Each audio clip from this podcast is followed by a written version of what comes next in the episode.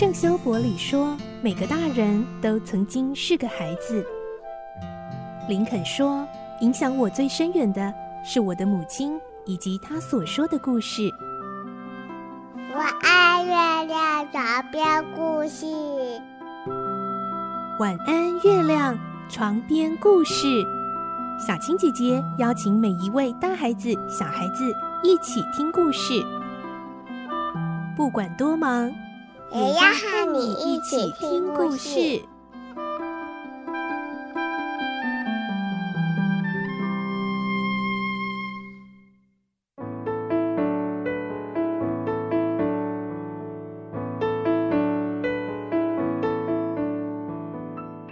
晚安，欢迎你和我们一起听故事。我是小青姐姐，我们继续来听《顽童历险记》的故事。今天是第三十集，我们会听到哈克终于抵不过良心的呼唤，决定要告诉杰恩一切的真相。而杰恩听了会有什么反应呢？来听今天的故事，《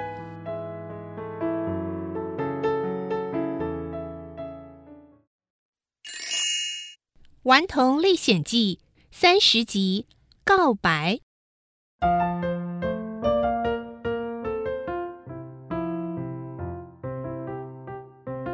面对国王和公爵的质疑，哈克沉住气，并没有惊慌。然后他想了一想，立刻想到了一条妙计。他说：“有了，我看见那个黑奴，呃，就是昨天被你们卖到纽奥良的那一个。我看见他进去好几次，哎，呃，什么？”呃，他他他什么时候进去的？都是一大早啊！我还以为是进去帮您收拾屋子呢。比如出殡的那一天早上，国王和公爵同时惨叫，然后不约而同的看着对方，眼神十分复杂，似乎有一点真想不到，也有一点早料到的意味。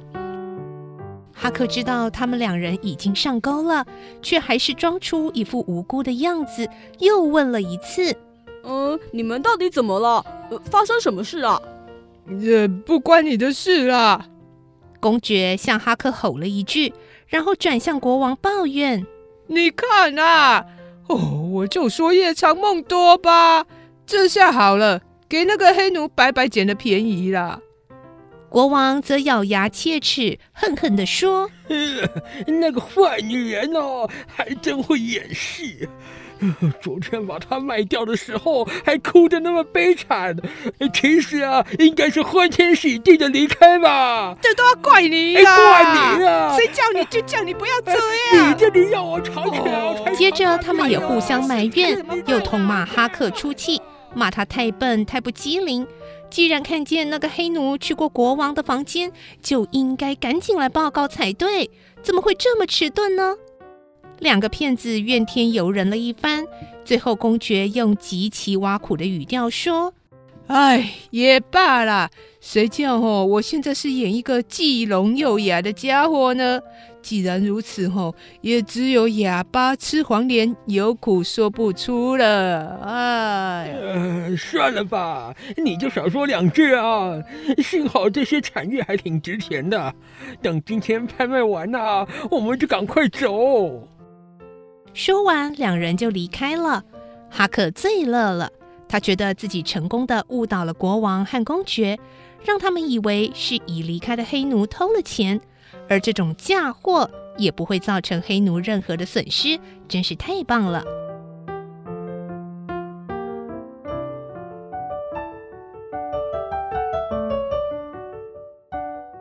过了一会儿，就天亮了。哈克回味着刚才戏弄国王和公爵的情景，得意洋洋地下楼去。经过杰恩小姐的房门口，哈克瞥见杰恩小姐正在哭泣，她坐在椅子上。腿上有一件折了一半的衣服，旁边有个敞开的行李箱，显然是为了要到英国而在收拾衣物。哈克情不自禁地走进去问：“杰恩小姐，您怎么了？”其实他明白，杰恩小姐一定在为国王把黑奴一家拆散的事而难过。果然，杰恩小姐抽抽噎噎地说：“啊，本来要去英国。”是很棒的事，可是我怎么也想不到会因此拆散人家母子，我所有的兴致都没了，而且只要想到他们很可能一辈子再也不能相见，这叫我到了英国之后怎么开心得起来呢？哈克再也控制不住，脱口而出：“杰恩小姐，您放心了，他们一定还会再见面的，我跟您保证。”顶多两个礼拜的功夫，他们就会团圆。杰恩小姐一听，顾不得先抹去脸上乱七八糟的泪痕，一把就抓住哈克的肩膀，认真的问：“啊，你你说这话是什么意思？”哈克现在后悔已经来不及了，他咬咬嘴唇，决定说出真相。嗯，杰恩小姐。您在这附近有没有什么熟悉的地方可以待个三四天的？有的，罗斯洛普先生家就可以。您问这个干嘛？哈克没有回答，先站起来，走到门边，把门锁好，再过来坐下。杰恩小姐，请您安静地听我说，我要说的话可能很糟糕，会让您很伤心。呃，老实告诉您吧，您的这两位伯伯叔叔其实是两个骗子，是道地的坏蛋。好了，最坏的事情我已经说出来了，其他的就好办了。接着，哈克把实情一五一十的全说了出来。杰恩小姐张大嘴巴，气得满脸通红，身体也微微颤抖。杰恩完全无法想象。这世界上怎么可能会有这么坏的人？这么卑鄙龌龊的事又怎么会发生在他们的身上？那那你为什么要跟这两个该死的骗子混在一起呢？杰恩小姐的声音充满了激动、愤怒的情绪。呃，我我有我有不得已的苦衷啦，我也很想摆脱掉他们啦。呃，但是我知道这种人不好惹，而且我还得。保护另外一个人啊，我的一个朋友。哈克结结巴巴地解释着，他不敢明说关于吉姆的事，毕竟在当时协助黑奴逃亡是一种不被社会大众所接受的事。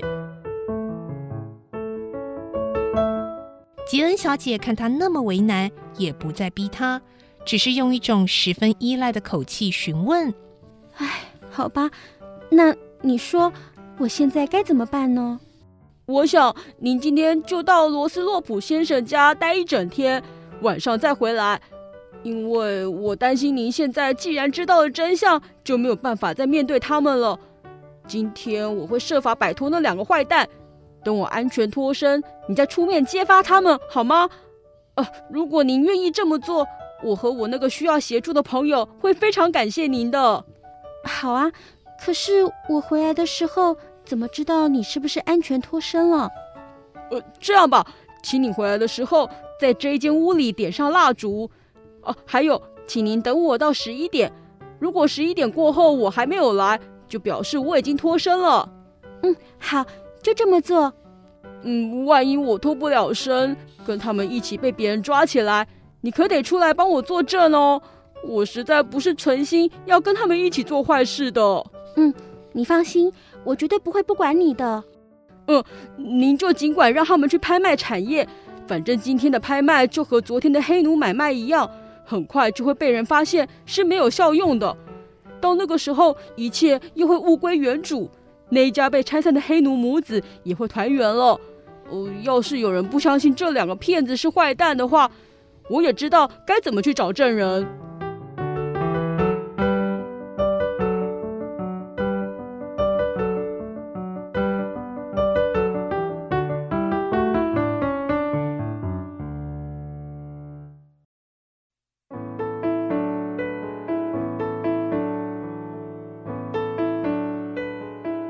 今天的故事就先听到这里喽，明天再继续来听《顽童历险记》的故事。我是小青姐姐，祝你有个好梦，晚安，拜拜。小朋友要睡觉了，晚安。